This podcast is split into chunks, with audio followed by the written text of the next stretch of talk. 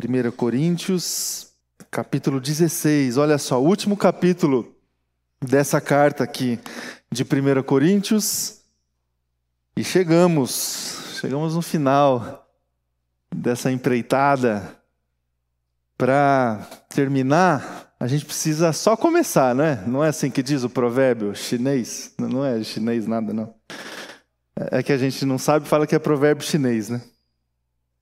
Mas para a gente terminar um, uma jornada, a gente começa com perseverança, a gente caminha e aí a gente consegue finalizar. E esse capítulo 16 finaliza essa jornada de exposição, de estudo, de leitura, de pregação em cima dessa carta, onde a gente pôde aprender e conhecer, relembrar alguns textos, algumas experiências do apóstolo Paulo, dessa igreja, que nos serve muito hoje em dia, ainda no nosso contexto, ainda levando em conta os nossos desafios, é, como lições, assim, exemplos que a gente tem para a gente conduzir a nossa fé, conduzir a nossa caminhada, sobretudo nessa dimensão da comunidade, da comunhão, é, da, da, do ajuntamento,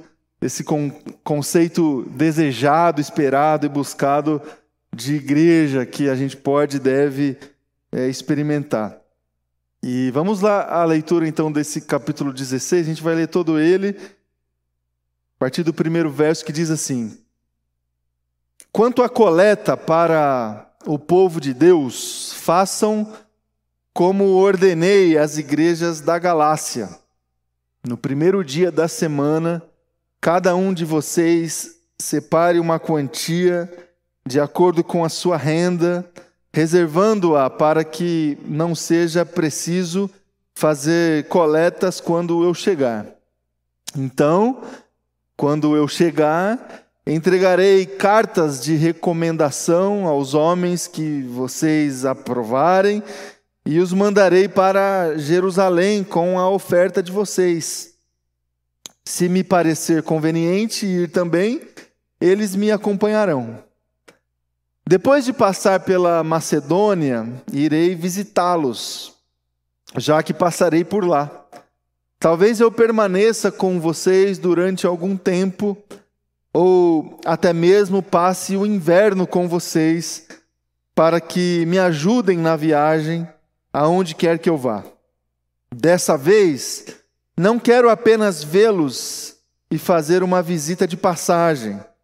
Espero ficar algum tempo com vocês, se o Senhor permitir.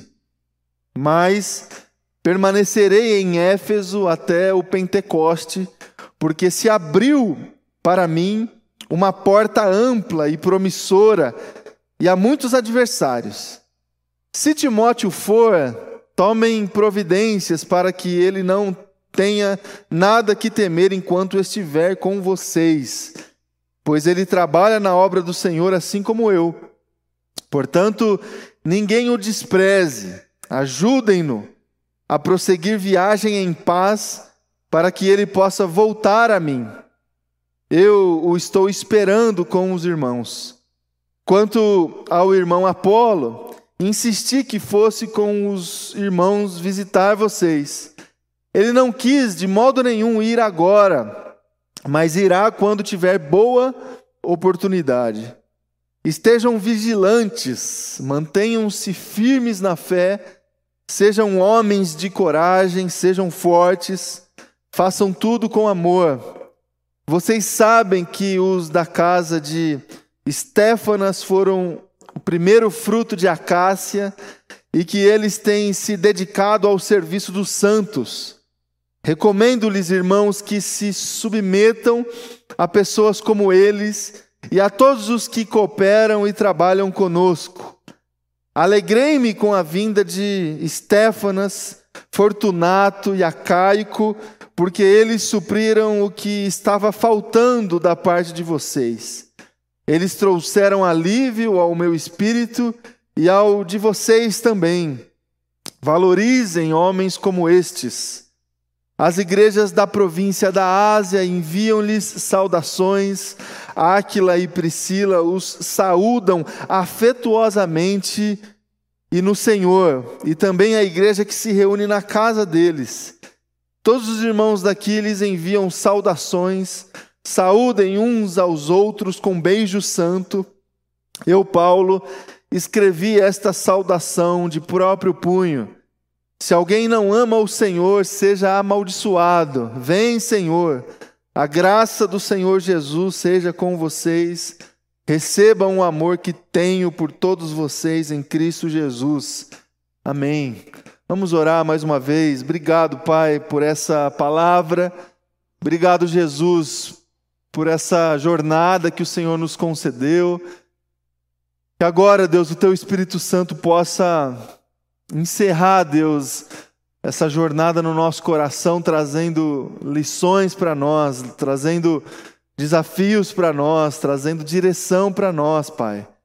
Que seja assim, Deus, que o Senhor abra o entendimento espiritual da nossa mente, do nosso coração, para receber a porção que o Senhor separou para cada um de nós essa manhã, Deus. Que a gente te conheça mais, pra gente, que a gente conheça melhor a tua vontade através da exposição da tua palavra, Deus. É a minha oração. Em nome de Jesus. Amém. E amém. Amém, meus irmãos e irmãs. Esse texto que parece apenas uma, um fechamento de uma carta, e de fato é, Paulo está aqui trazendo as suas últimas recomendações, recomendações práticas de situações ali últimas, é, previstas é, e tendo que ser organizadas pelo apóstolo Paulo ali no contexto daquela comunidade.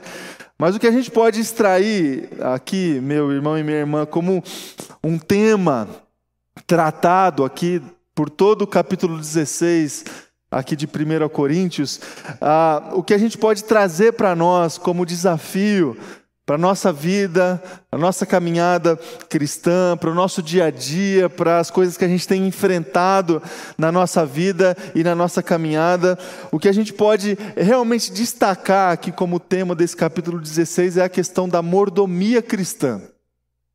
Mordomia cristã. Você que é mais antigo aí de caminhada, de fé e de igreja, você, de igreja, você deve já ter escutado muito a respeito da mordomia cristã.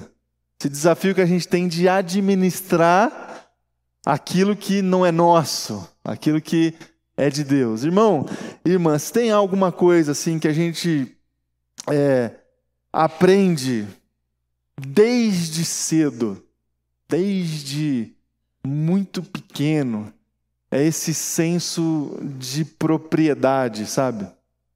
A gente aprende é, desde pequeno, desde a da primeira infância, a chamar as coisas, as pessoas, é, como se elas fossem a nossa propriedade, né? É, a gente às vezes tem que na educação do, do Caio, a, a, às vezes a gente tem que parar para falar assim para ele, porque ele está numa fase que é tudo dele. É meu, é meu, é meu. A gente fala, não, Caio, não é seu. É, é de todo mundo aqui, é, da, é nosso. É da família. É, a gente aprende, a criança aprende, é, você sabe disso, é, uma das primeiras coisas que ela aprende é isso, é chamar alguma coisa de seu.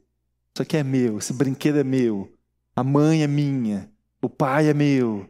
É, parece assim, até engraçado, até é, legal de, de verificar a criança crescendo, a criança se desenvolvendo, a criança já é, conseguindo interpretar as realidades e os contextos, oh, ela já está sabendo se localizar, ela já está sabendo identificar. Mas, meus queridos, essa, é, esse senso de propriedade vai criando corpo no nosso desenvolvimento, desde a infância, partindo para a adolescência, partindo para a juventude. De repente, a gente organizou toda a nossa vida toda a nossa história a partir desse senso de propriedade. A gente estabeleceu todos os nossos propósitos de vida a partir de alguma coisa, de alguma vontade que a gente tem dentro do nosso coração de é, definir tudo aquilo que é nosso e tudo aquilo que pode ser nosso. Então, é, eu estabeleci em algum momento na minha vida que eu preciso adquirir um lugar para eu viver, um imóvel. Para eu chamar esse imóvel, esse imóvel aqui é meu. Isso definiu toda a minha, boa parte da minha caminhada num determinado momento da minha vida. É, e tantas outras coisas, e tantas outras experiências que, que a gente tem a partir dessa questão é, que envolve esse senso de propriedade. A gente precisa, meus queridos e minhas queridas, quando a gente se coloca diante de Deus, quando a gente se coloca para seguir a Jesus, quando a gente se coloca para é, percorrer essa jornada que a palavra de Deus nos propõe, a gente precisa entender como é que funciona na nossa caminhada esse senso de propriedade sob a perspectiva da palavra e de Cristo Jesus. Há uma diferença substancial para nós cristãos, para todos nós, filhos e filhas do Senhor, quando a gente olha para aquilo que teoricamente é nosso, sob a perspectiva de Jesus e da palavra de Deus. É óbvio, é óbvio que a gente organiza a nossa vida com muita responsabilidade e nós buscamos e almejamos estabilidade na nossa vida o tempo todo. Por isso que a gente estabelece objetivos de aquisição, de desenvolvimento profissional e de organização financeira, tudo isso faz parte da condução de uma vida responsável, óbvio. Agora, como é que a gente lida com tudo aquilo que a gente conquista na nossa vida e na nossa caminhada, sob a perspectiva, perspectiva da palavra de Deus que nos desafia a desenvolver através das nossas ações, dos nossos gestos, a mordomia cristã. Como é que nós administramos tudo aquilo que nós adquirimos pela graça, pela misericórdia do nosso Senhor Jesus Cristo? Como que a gente administra os recursos que nós conquistamos pela força que Deus nos deu? Como que nós administramos o tempo que Deus nos concede todos os dias. Como é que a gente organiza isso sobre a perspectiva da mordomia cristã? Como é que nós administramos as pessoas, os relacionamentos que Deus colocou na nossa trajetória? Como é que a gente organiza isso na nossa vida? Se a gente parar para pensar, e se a gente olhar para esse capítulo 16 aqui de 1 Coríntios, o apóstolo Paulo está tentando, ele deixa últimos, últimas observações, últimas lições a respeito de mordomia cristã sobre recursos materiais, sobre tempo e sobre pessoas, relacionamentos. Os últimos conselhos aqui do apóstolo Paulo para essa comunidade diz respeito a isso. Como eles poderiam organizar a mordomia cristã sob essas três perspectivas: dinheiro, tempo e pessoas.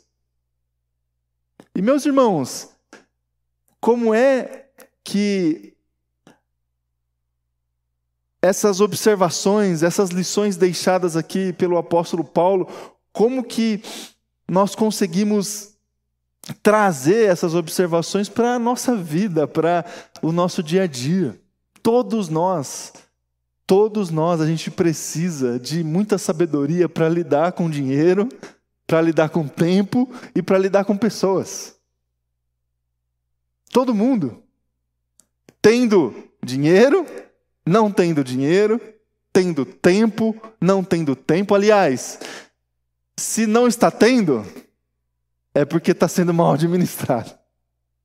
Então, se não está tendo dinheiro, se não está tendo tempo e se não está tendo relacionamento, alguma displicência está acontecendo nesse exercício da mordomia cristã.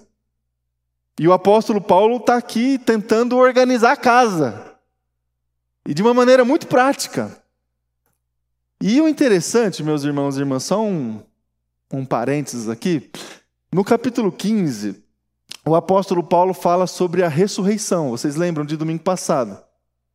Ele fala sobre é, esse exercício que a gente precisa inserir como base da nossa fé, que preenche o nosso sentido, que preenche a nossa vocação, que diz respeito a uma vida que não está aqui, a uma vida que está lá, nos aguardando, uma vida eterna, a ressurreição que a gente vai desfrutar em Cristo Jesus e tendo Cristo Jesus como modelo, como paradigma.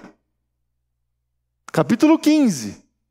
O apóstolo Paulo é, retirando aquelas pessoas do chão e levando essas pessoas para o céu, para a ressurreição, para a vida vindoura, para a vida eterna. E dizendo assim: ó, é, vocês precisam trazer para a vida de vocês essa realidade da ressurreição, porque a ressurreição é base de tudo aquilo que a gente tem que acreditar em Cristo Jesus. Cristo Jesus é o que é para nós, porque morreu e ressuscitou. E eu até comentei no domingo passado o como hoje em dia nós temos dificuldade de trazer essa realidade transcendental da ressurreição para a nossa caminhada de fé. Porque parece, meu irmão e minha irmã, que a palavra de Deus, a sabedoria bíblica, está apenas respondendo perguntas e tentando sanadores de dilemas que a gente tem na nossa vida aqui.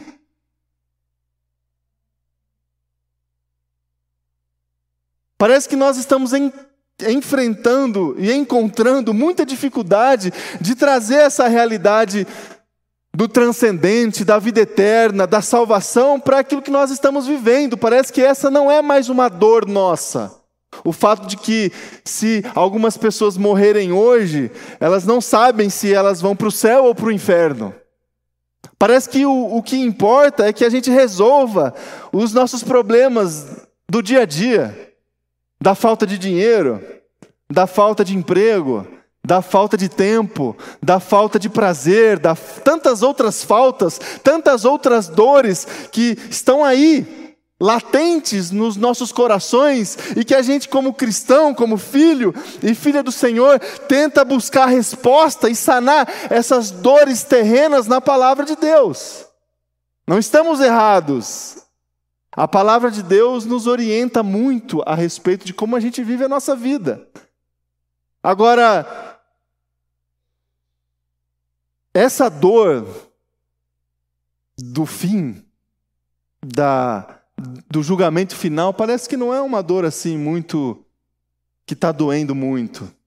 E aí o apóstolo Paulo, no capítulo 15, ele traz essa questão da ressurreição para a reflexão. E para nós, hoje em dia, essa é uma reflexão muito cabível assim para a gente fazer. A gente entender que tudo aquilo que nós estamos vivendo hoje aqui diz respeito sim àquilo que a gente pode obedecer da palavra de Deus, mas a gente precisa entender também essa dimensão da ressurreição para dar sentido a tudo aquilo que a gente acredita. Só que aí no capítulo 16, parece que há um outro. Aqui o apóstolo Paulo, em alguns capítulos, ele, ele corta para um lado e depois ele corta para o outro, né? Foi assim quando ele falou sobre dons espirituais. No capítulo 13, ele falou: não importa se você falar a língua dos anjos, não importa se você vender tudo que você tem e dar aos pobres, o que importa é o amor. Capítulo 13. Aí, capítulo 14, sobre as questões dos dons espirituais, eu não quero que vocês sejam ignorantes. Ou seja, ele volta para falar sobre a importância dos dons espirituais. Aqui, capítulo 15, capítulo 16, ele faz mais ou menos esse movimento de falar sobre o transcendente, mas no capítulo 16 ele volta a falar sobre o dia a dia. Sobre o dia a dia. E aí ele fala sobre a mordomia do dinheiro, a mordomia do tempo e a mordomia dos relacionamentos.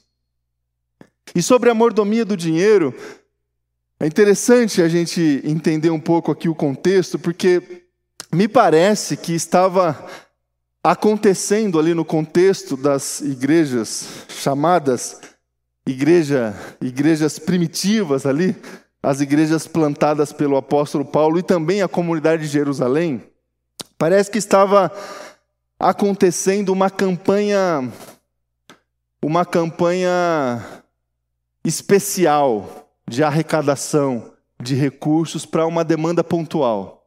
Alguns estudiosos do Novo Testamento, dos escritos paulinos, apontam que talvez essa campanha tivesse a ver com uma determinada crise econômica que a igreja de Jerusalém ou as pessoas de Jerusalém estavam passando exatamente nessa época. Me parece que a igreja lá de Jerusalém, as pessoas lá da capital, estavam enfrentando algum tipo de crise econômica e o apóstolo Paulo organizou uma campanha de coleta, de arrecadação de recursos para enviar para lá. E aí ele até cita aqui, ó, quanto à coleta para o povo de Deus, façam como ordenei as igrejas da Galácia, ou seja, as igrejas estavam sabendo do que, estavam do que estava acontecendo. E aqui a gente aprende, além dessa questão da sensibilidade, desse senso de, de pertencimento institucional, que é algo também muito importante que seja observado no nosso contexto, que às vezes a gente fica, meu irmão e minha irmã, num, numa bolha muito pequena de uma localização, de uma comunidade específica local, às vezes a gente fica muito preso nas demandas locais, nas demandas pontuais, e a gente tem dificuldade de entender que nós pertencemos a uma rede. Uma rede. No nosso caso, como igreja presbiteriana independente, nós pertencemos a uma rede institucional de igrejas que também fazem parte dessa rede numa região aqui da nossa cidade. E essa rede se expande por toda a nossa cidade, por todo o nosso estado, por todo o nosso país. E se a gente romper essa questão denominacional, nós participamos e pertencemos a uma rede global que é a Igreja de Jesus. Igreja de Jesus. E a gente precisa é, entender que nós temos o privilégio de participar daquilo que está acontecendo nessa rede, daquilo que a gente fica sabendo. E no nosso caso aqui, na nossa igreja, nós temos mecanismos muito claros para que isso aconteça. Nós oramos aqui quase que todos os domingos por demandas de fora, por realidades missionárias. Todos os domingos você recebe aí no seu boletim notícias de coisas que estão acontecendo fora do nosso contexto aqui.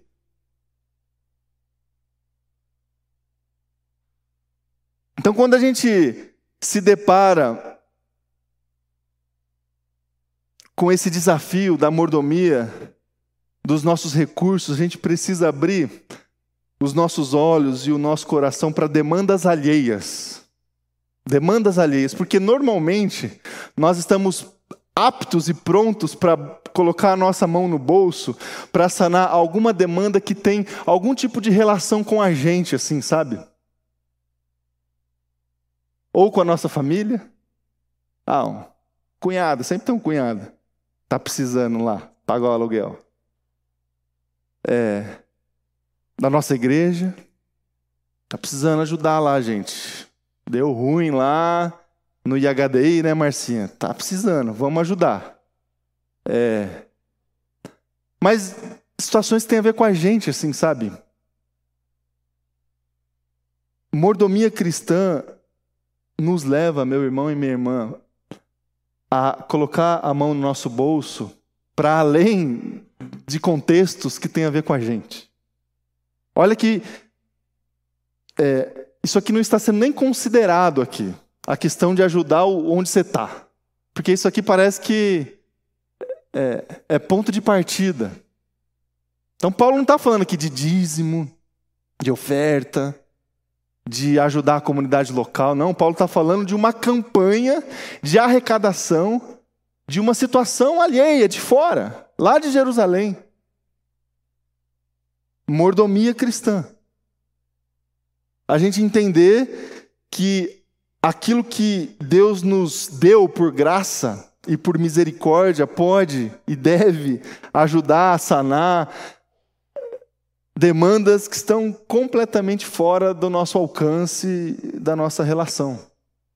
Uma igreja missionária, ela obrigatoriamente é uma igreja solidária. Solidária. E não é solidária assim com ela apenas, porque tem muita igreja aí que realiza um monte de campanha de arrecadação, até bastante questionáveis para o nosso mundo de hoje para juntar recursos para aumentar a sua própria estrutura, para aumentar a sua própria capacidade, para aumentar e dinamizar as coisas que estão acontecendo no seu contexto. Não tem nada de errado nisso. Agora, uma igreja missionária é uma igreja solidária, que se envolve no contexto dessa rede de solidariedade que existe dentro da igreja de Jesus, que está aqui em São Paulo, que está no centro da cidade, acontecendo fora das, dos nossos cercadinhos assim institucionais, denominacionais, fora até fora dos nossos cercadinhos religiosos. Tem muita gente fora da religião cristã desenvolvendo boa obra que expressa empatia, acolhimento e cuidado que a gente pode desenvolver também. A gente não tem que ter esse, essa vaidade institucional de ajudar só os nossos, sabe? Ah, eu ajudo, eu coloco a minha mão no bolso, mas ó, eu dou só para quem eu confio. Só para minha igreja lá, que eu sei o que eles estão fazendo, eu sei como que eles administram. Uma igreja missionária é uma igreja solidária. E quando esse movimento de mordomia financeira é, acontece, que busca sanar demandas alheias e demandas que têm a ver com realidades alheias, não tem nenhum tipo de constrangimento para trabalhar essa questão. Para falar sobre. Por isso que o apóstolo Paulo fala aqui claramente, ó, se organizem aí. Levantem aí cada um uma quantia de acordo com a renda, nomeiem aí uma, um tesoureiro entrega esse dinheiro para ele e ele leva lá para Jerusalém. Se ele quiser ir comigo, pode ir comigo. Tem constrangimento. Porque está tudo às claras aqui e, e, e o movimento acontece a partir de uma demanda específica. Irmãos, a igreja, nós cristãos, e, e, na, e, a igreja num contexto geral, a, a gente corre o risco muito sério assim, de se perder nessa área aqui, nessa área da mordomia do dinheiro. Porque é uma área muito sensível a todo mundo, é uma área que, que é ponto causal assim de muitas coisas nas nossas vidas, de, de muitos conflitos. Se senhor parar para pensar e analisar algumas pesquisas que são feitas, a maior parte dos problemas conjugais, dentro das famílias são explicados por problemas em relação a recurso financeiro. A maior parte dos escândalos é, imorais que são é, que a gente vê nas páginas dos jornais, nos sites, tem a ver com desvios de recursos financeiros. Esse é o grande Deus da nossa era e de toda a história? O dinheiro. É o Deus. Por isso que é, a gente precisa tomar muito cuidado para tratar essa questão do dinheiro com com muita submissão a Deus e submetendo os recursos a Deus o tempo todo, senão ele vai se tornar também para nós um Deus. Ainda que a gente nem tenha dinheiro, ele pode ser ainda assim o nosso Deus. E dentro das igrejas, meus irmãos e minhas irmãs, a gente precisa tomar muito cuidado e, e, desenvolver essa capacidade de entender que a gente administra alguma coisa que Deus nos dá por graça e por misericórdia, e isso tem que ser é, desenvolvido no nosso contexto sem nenhum tipo de constrangimento a partir sempre de demandas alheias, demandas que podem ser nossas demandas Demandas da nossa família, da nossa comunidade, como também podem ser demandas de fora, de outras realidades. A mordomia cristã nos leva a viver uma vida com muita solidariedade com os recursos que a gente tem, tendo ações intencionais, intencionais, organizadas. E tudo isso é um sinal da nossa dependência de Deus e da nossa adoração a Deus a nossa adoração a Deus. Isso não é pregação de teologia da prosperidade, muito longe disso, aliás, mas a forma como a gente administra os nossos recursos diz muito respeito à forma como nós estamos administrando a nossa relação com Deus. Porque o próprio Jesus nos disse que a gente não consegue adorar a dois senhores, não é isso? Ou a gente adora a Deus, ou a gente adora o dinheiro. Não dá. O apóstolo Paulo também fala aqui, a partir do versículo 5 aqui, a respeito da mordomia do tempo.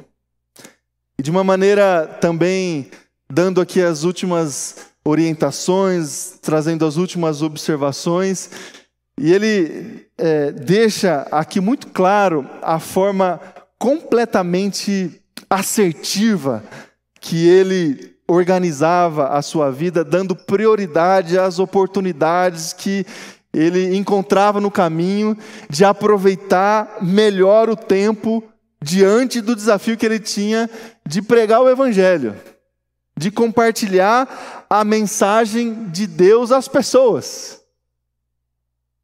E às vezes, meus queridos, a gente às vezes a gente trata essa questão da nossa agenda assim com muita displicência, sabe? O brasileiro é, é muito assim, né? Deixa rolar, não é?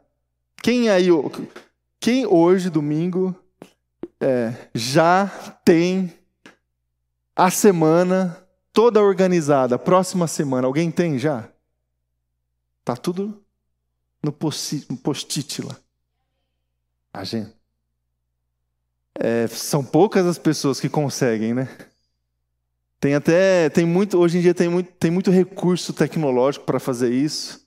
E normalmente vem de fora, algum americano que criou.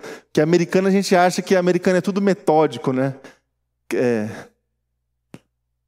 O brasileiro tem muita dificuldade com isso. O brasileiro é, o, é a pessoa da espontaneidade, né? De, a pessoa que chega na hora, no momento, o brasileiro resolve ali. A, o que tem que ser feito acontece, o que tem que ser falado é, é falado. É, o apóstolo Paulo, aqui nesse último capítulo, ele trabalha essa questão do tempo de uma maneira muito assertiva, assim, no sentido de ele discorrer o que, que ia acontecer na vida dele nos próximos dias e o que ele poderia fazer, como ele poderia aproveitar melhor as oportunidades que ele tem.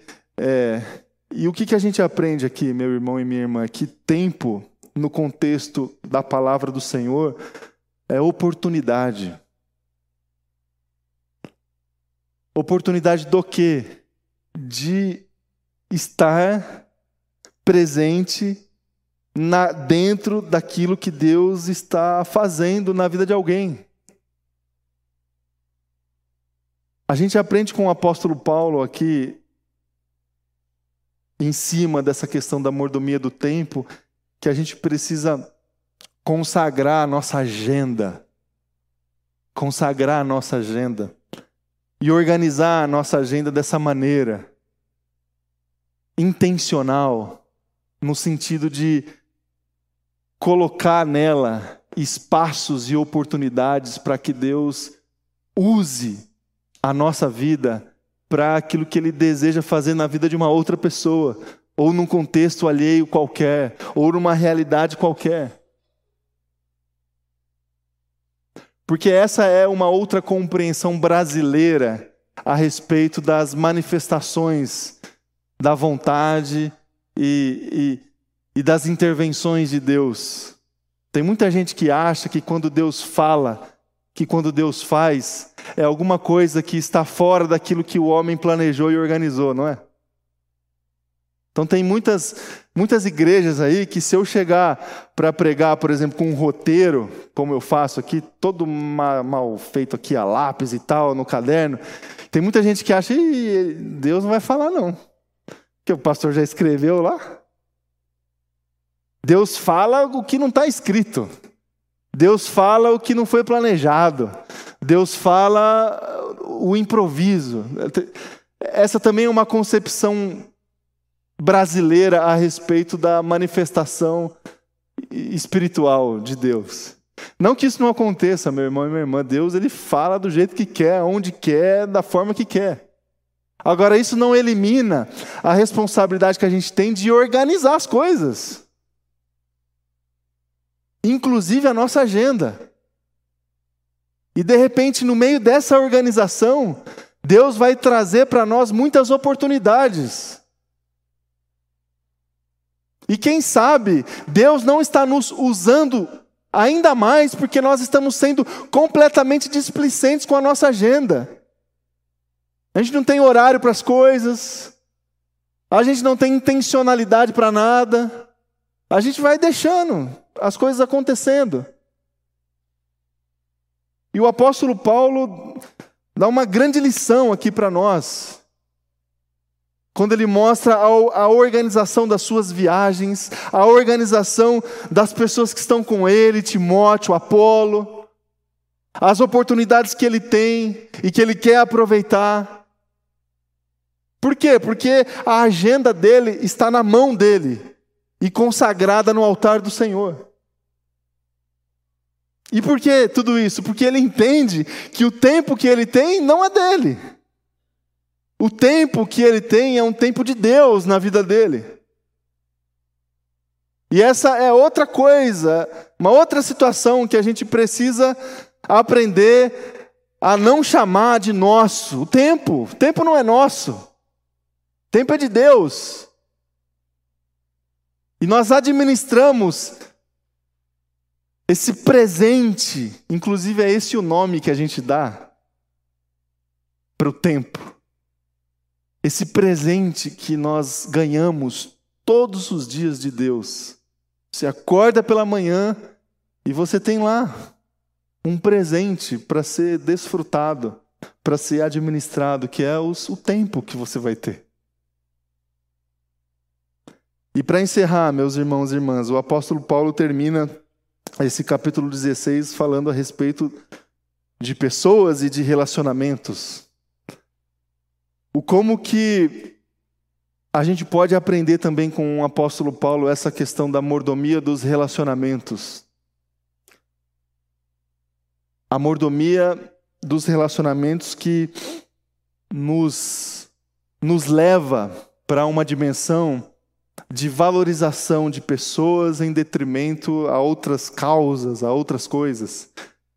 Isso aqui para o apóstolo Paulo deveria ser alguma coisa assim muito desafiadora, né? Que a gente compreende o apóstolo Paulo como um dos sujeitos assim que mais entendia essa questão da, da valorização da causa, sabe? Por essa causa eu me coloco de joelhos. O apóstolo Paulo, talvez o sujeito na história que é mais exemplar nesse sentido de entender uma pessoa que abraçou uma causa, que abraçou um propósito, que abraçou um estilo de vida e lutou por esse estilo de vida até o final e considerou as outras distrações da vida dele como um nada, a fim de percorrer essa caminhada na busca da satisfação e do cumprimento dessa causa. Agora, ainda assim, essa causa, esse propósito de vida, não pode ser é, colocado acima das pessoas, dos relacionamentos. E é interessantíssimo como o apóstolo Paulo finaliza as suas cartas exatamente dando a atenção a pessoas, chamando pessoas pelo nome, trazendo histórias à tona. A gente conversou muito na escola dominical hoje a respeito de histórias, de conhecer as histórias das pessoas. E a relação que ele tinha, por exemplo, com Timóteo, mostra muito essa preocupação que o apóstolo Paulo tinha com pessoas. Nas cartas que ele escreveu a o próprio Timóteo e a atenção que ele dava em relação a isso. Não sei se você percebeu aqui. Ó, oh, talvez talvez Timóteo vá para aí, agora cuidem dele. Não não não se aproveitem de um menino novo talvez tímido, talvez com algumas limitações. Não se aproveitem dele, cuidem dele.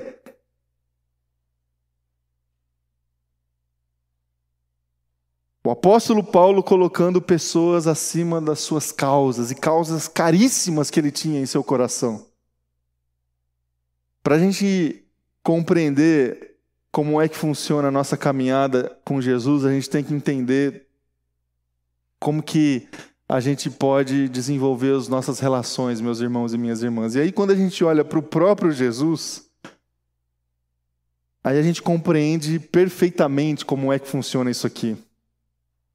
Quando a gente olha para Jesus, que é, colocou pessoas acima da lei, inclusive. Quando curou pessoas, acolheu pessoas, num dia onde a lei não permitia que isso acontecesse.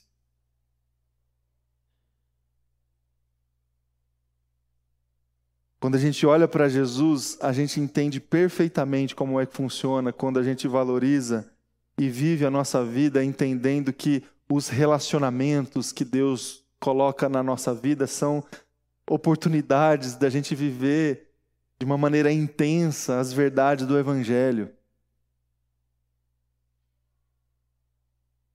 E dessa maneira, é, a nossa vida precisa ser conduzida priorizando pessoas e relacionamentos em detrimento de estruturas,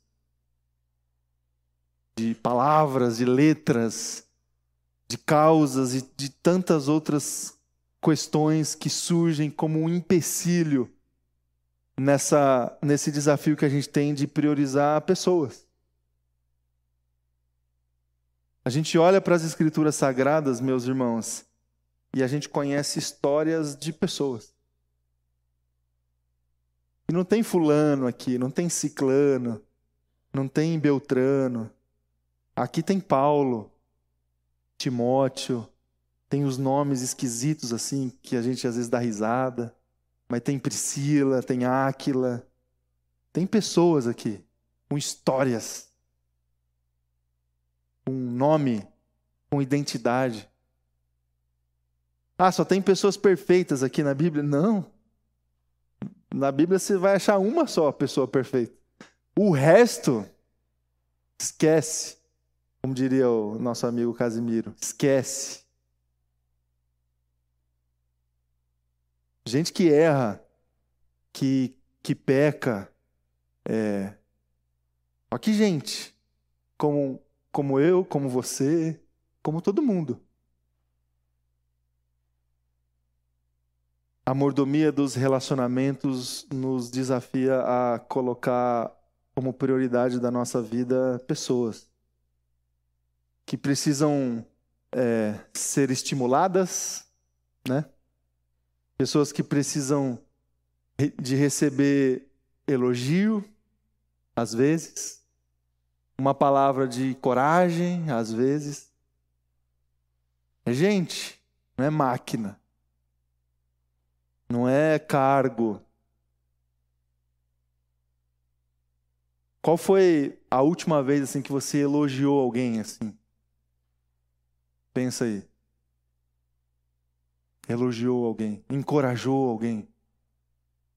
Porque exatamente nesses momentos que a gente mostra o que é prioridade para nós.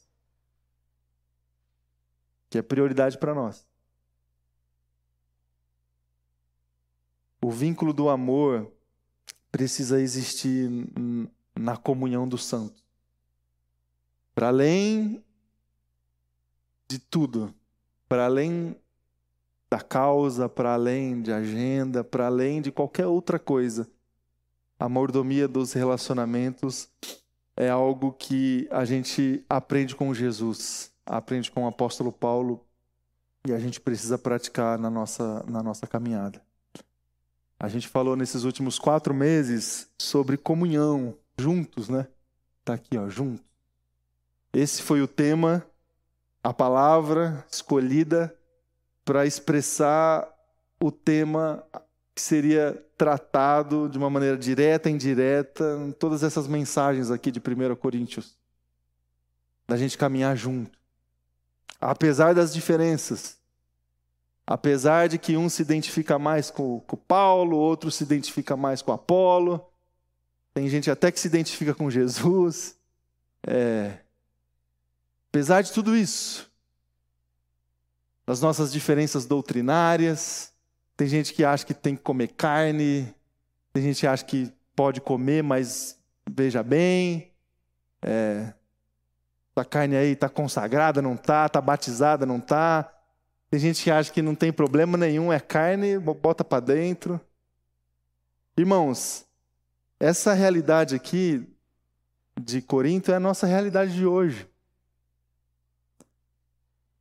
É, somos pessoas assim. Pessoas que se posiciona, que não se posiciona, que prefere uns, que prefere outros, que entende dessa maneira, que entende de outra maneira. Somos nós aqui. Todos nós. Só que para a gente conseguir ser igreja de Jesus, de Jesus, não do Paulo, não do Rafael, não de outro pastor que pode chegar aí. Para a gente ser igreja de Jesus, a gente tem que aprender a colocar pessoas acima de todas as outras coisas. Senão a gente não vai conseguir ser igreja de Jesus. A gente vai ser igreja de, de outra coisa. De outra coisa. Mas de Jesus, a gente tem que aprender a administrar o nosso dinheiro, o nosso tempo e colocando as pessoas em primeiro lugar. Apesar das pessoas. Apesar de tudo das pessoas. Que a gente aprenda a ser dessa maneira e a caminhar nessa direção, meu irmão e minha irmã. Vamos orar. Feche teus olhos.